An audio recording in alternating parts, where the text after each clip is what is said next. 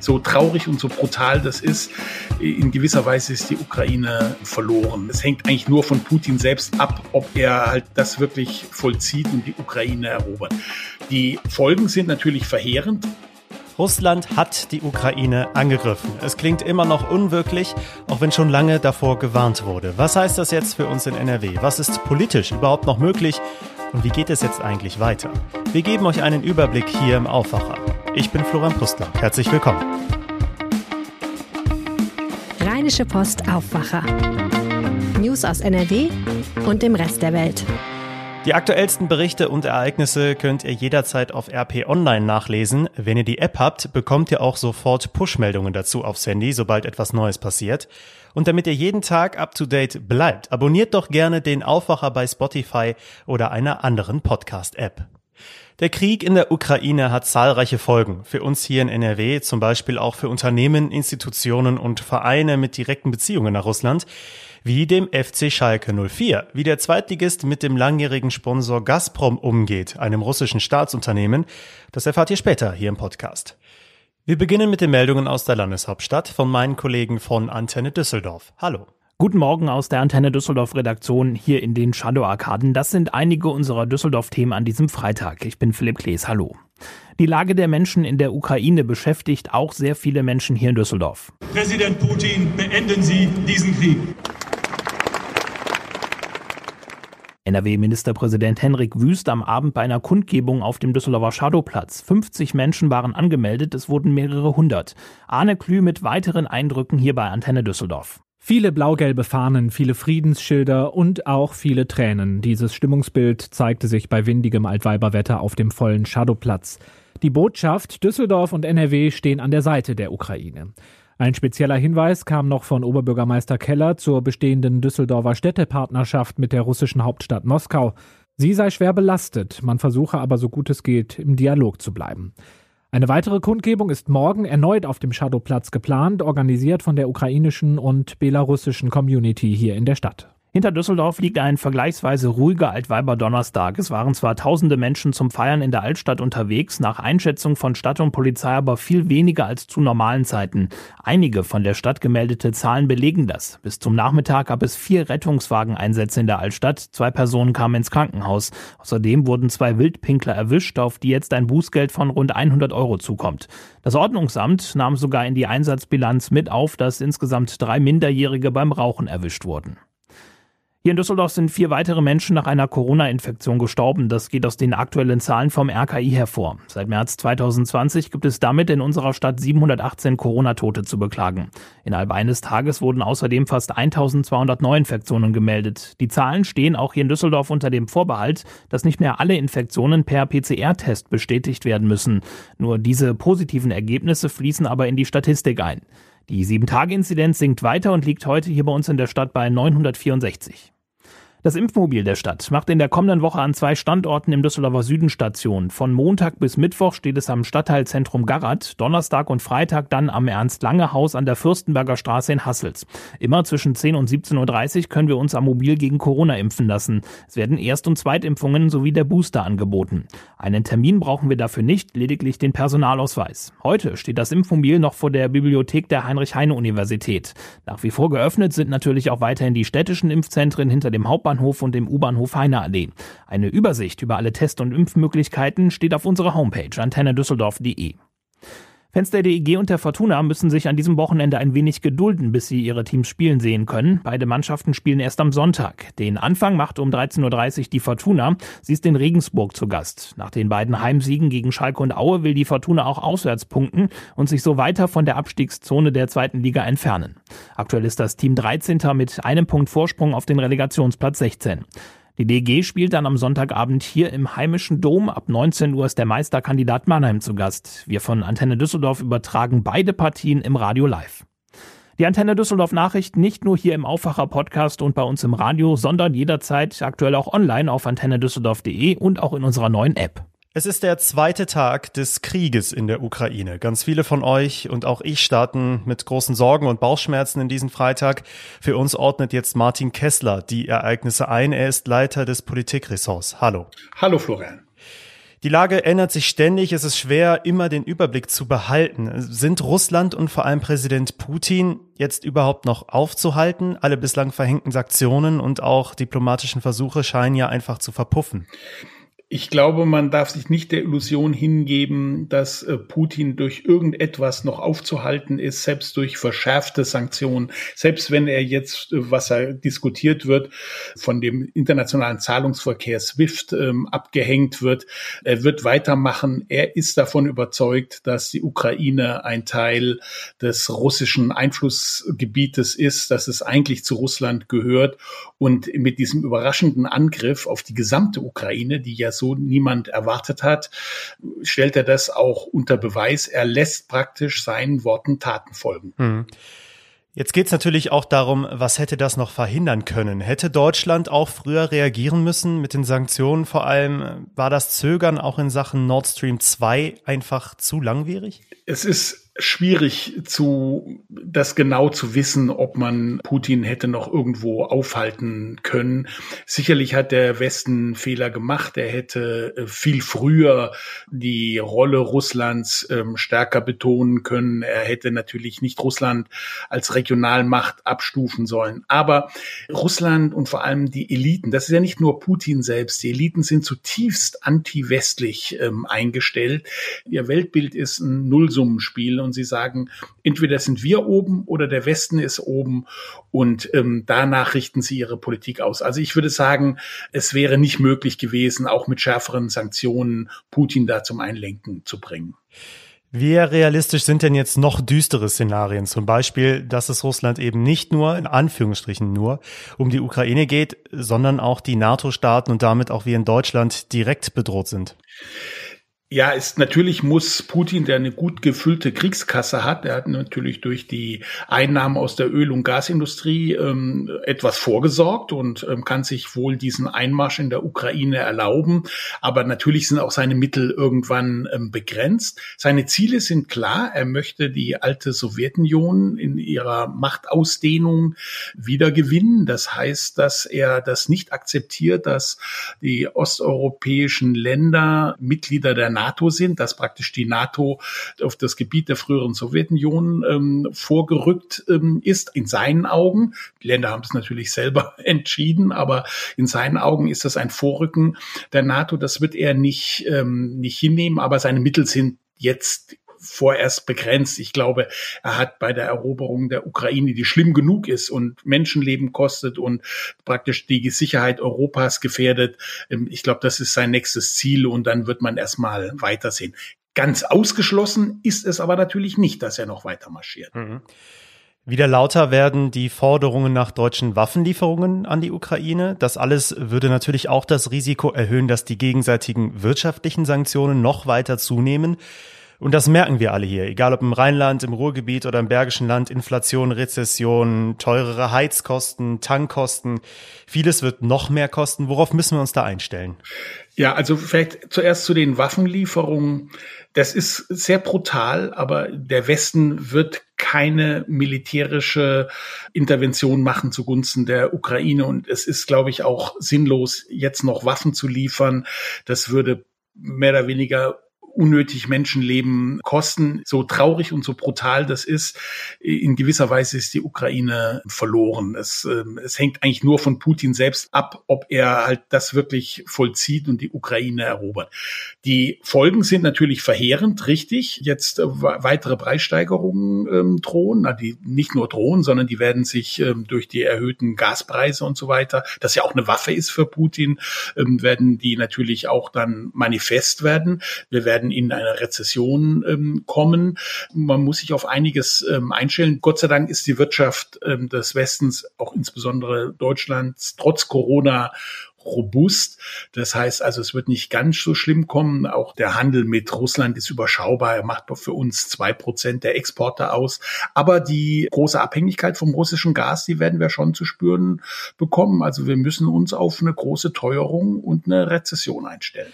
Wenn wir jetzt weiter über die Folgen dieses Krieges sprechen, dann geht es auch immer um die betroffenen Menschen in den ukrainischen Regionen. Wer die Bilder zum Beispiel aus Kiew gesehen hat, weiß, Da werden Millionen Menschen ihre Heimat verlassen, zumindest die ganz großen Städte. Müssen wir damit rechnen, dass die Fluchtbewegungen nach Westeuropa und damit auch nach Deutschland wieder deutlich zunehmen werden?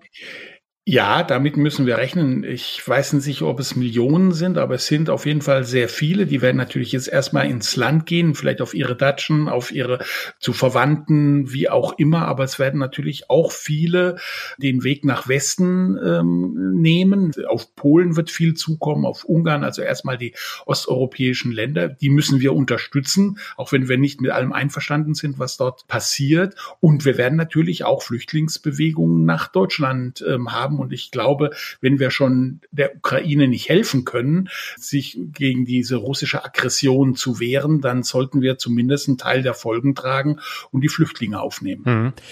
Wie hast du diese Nachricht vernommen gestern Morgen, dass die Russen tatsächlich den Angriff gestartet haben? Es hat ja trotz der vielen Warnungen, viele Berichte vorab, dann auch viele Experten irgendwie ziemlich kalt erwischt und überrascht. Ja, ich habe zwar auch gehört äh, aus NATO-Kreisen, dass ähm, so etwas bevorsteht, aber so ganz glauben wollte ich es nicht, das muss ich wirklich zugeben, weil ich dachte, dass es ausreicht, aus Sicht von Putin erstmal den Donbass zu erobern und dass er aus verschiedenen Gründen nicht die gesamte Ukraine, was ja auch noch nicht ganz sicher ist, ob er sie jetzt auch wirklich ganz erobern kann und will, aber ähm, dass er wirklich von fünf Stellen aus angreift, eine Umzingelungstaktik macht und dann richtig reingeht, als praktisch einen Überfall macht, wie sagen wir 1939 Hitler auf Polen, das war doch also sehr deprimierend und in gewisser Weise auch überraschend. Das hätte ich so in dieser Schärfe nicht für möglich gehalten. Irgendwie dachte ich, dass auch Putin im westlichen Sinne rational ist, dass er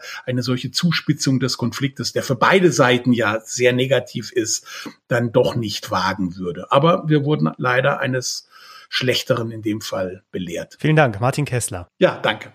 Wir bleiben bei dem Thema und sprechen jetzt über andere gesellschaftliche Folgen dieses Angriffs auf die Ukraine. Russlands militärische Aktionen spielen ja auch im Sport zum Beispiel eine große Rolle. Der FC Schalke 04 hat gestern die Entscheidung getroffen, seinen Hauptsponsor Gazprom kurzerhand von den Trikots zu streichen. Welche Konsequenzen das hat und wie es überhaupt zu der Partnerschaft des Zweitligisten mit dem russischen Gaskonzern kam, erklärt uns jetzt Aaron Knopp, Schalke-Experte der Rheinischen Post. Hallo Aaron. Hallo. Die Entscheidung kam doch durchaus überraschend. Auf den Schalke-Trikots wird das Wort Gazprom nicht mehr draufstehen. Was heißt das genau? Ja, das bedeutet konkret, dass äh, der Name Gazprom beim kommenden Spiel jetzt am Samstag in Karlsruhe nicht mehr auf dem Trikot stehen wird. Im äh, Vorlauf war es schon so, dass Matthias Warnig den Gazprom in den Schalke Aufsichtsrat entsandt hat ähm, seine Tätigkeit dort äh, aufgegeben hat. Was jetzt weiterhin passiert, ist relativ unklar, weil es natürlich auch nicht so einfach ist, aus so einem Vertrag einfach auszuscheiden. Also eine durchaus konsequente und schnelle Entscheidung, aber einfach wird das Schalke nicht gefallen sein. Denn es geht natürlich auch ums Geld. Es drohen große finanzielle Einbußen. Über welche Summen sprechen wir da genau? Also seit 2007 ist Gazprom ja inzwischen aktiv als äh, Sponsor auf Schalke.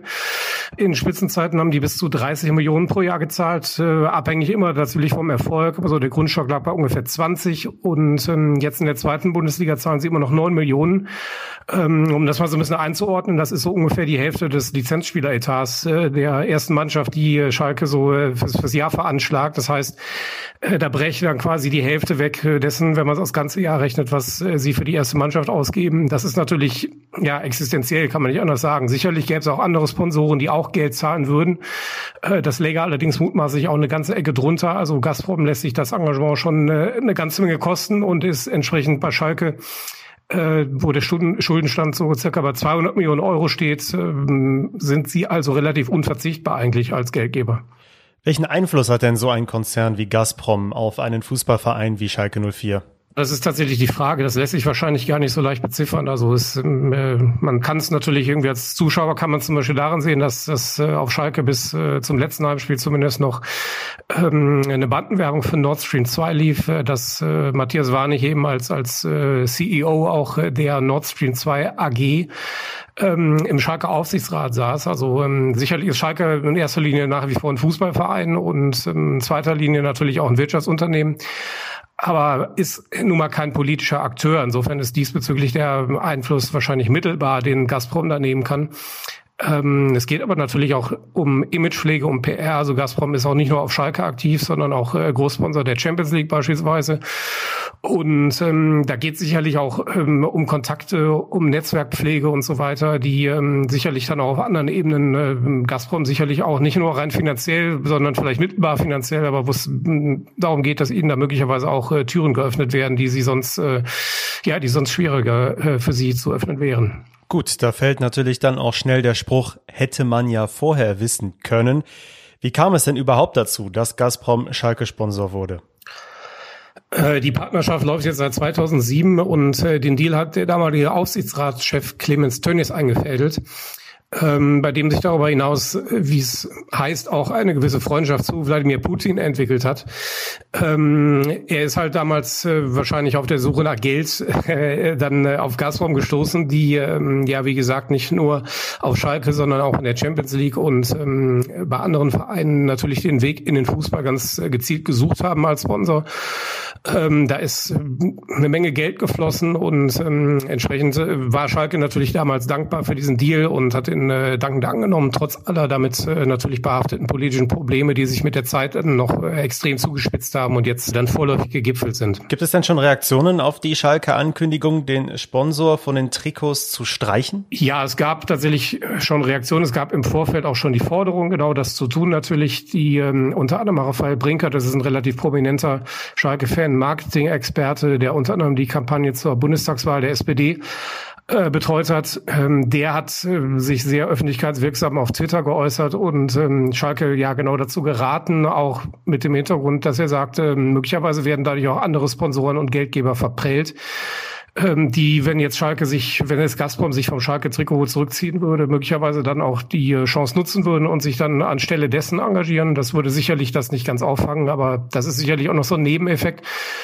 Und äh, die Reaktionen jetzt nach äh, Bekanntgabe sind tatsächlich überwältigend. Also die ähm, Nachricht allein auf Twitter wurde, wurde wirklich, ähm, ich glaube, zigtausendfach irgendwie äh, schon geliked und äh, geteilt und kommentiert und das eigentlich ausschließlich positiv. Äh, es konnte jetzt eigentlich keine andere Reaktion geben, dass Schalke sich jetzt endlich irgendwie zu diesem Schritt äh, durchgerungen hat und das dann auch relativ schnell. Das ähm, ja, findet natürlich großen Anklang. Vielen Dank, Aaron. Weitere Links dazu findet ihr auch bei uns in den Show Notes. Und das wird heute auch noch wichtig. Der Krieg in der Ukraine trifft auch den Karneval. In Köln wurde das geplante Rosenmontagsfest im Rhein-Energiestadion abgesagt.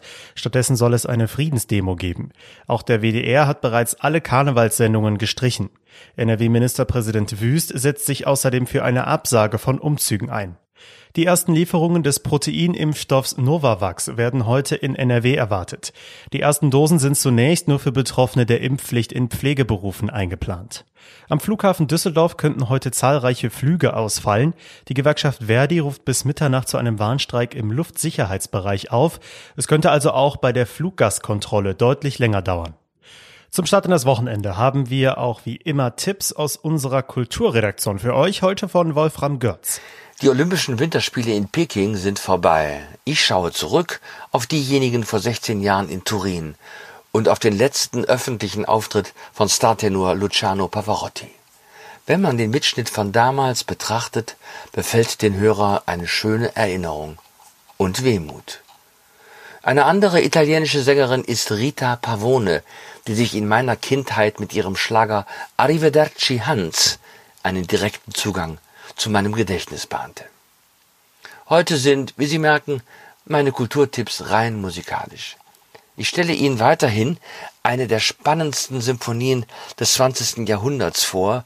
Der Böhme Bohuslav Martinu hat sie komponiert. Und zum Ende erinnere ich an den großen Dirigenten Günter Wandt, der aus Wuppertal stammte und dessen letzte Fernsehaufnahme der NDR nun veröffentlicht hat. Sie werden sie lieben. Vielen Dank, Wolfram. Mehr dazu auch bei uns in den Show Notes. Das Wetter bleibt heute grau und verregnet. In höheren Lagen ist auch vereinzelt Schnee möglich bei zwei bis sieben Grad. Ab morgen wird es dann deutlich freundlicher mit viel Sonne. Das war der Aufwacher für heute. Morgen sind wir auch wieder in eurem Feed und schauen nochmal auf die Lage in der Ukraine. Wie konnte es überhaupt so weit kommen? Diese Frage beantwortet Roman Goncharenko, Osteuropa-Experte der Deutschen Welle. Und ausnahmsweise hört ihr auch am Sonntag von uns. Ist so ein kleiner Test, ob ihr da überhaupt Zeit für uns habt.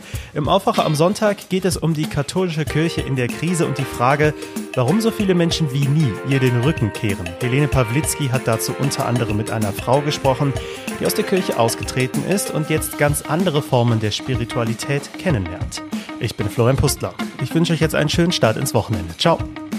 Mehr Nachrichten aus NRW gibt's jederzeit auf RP Online. rp-online.de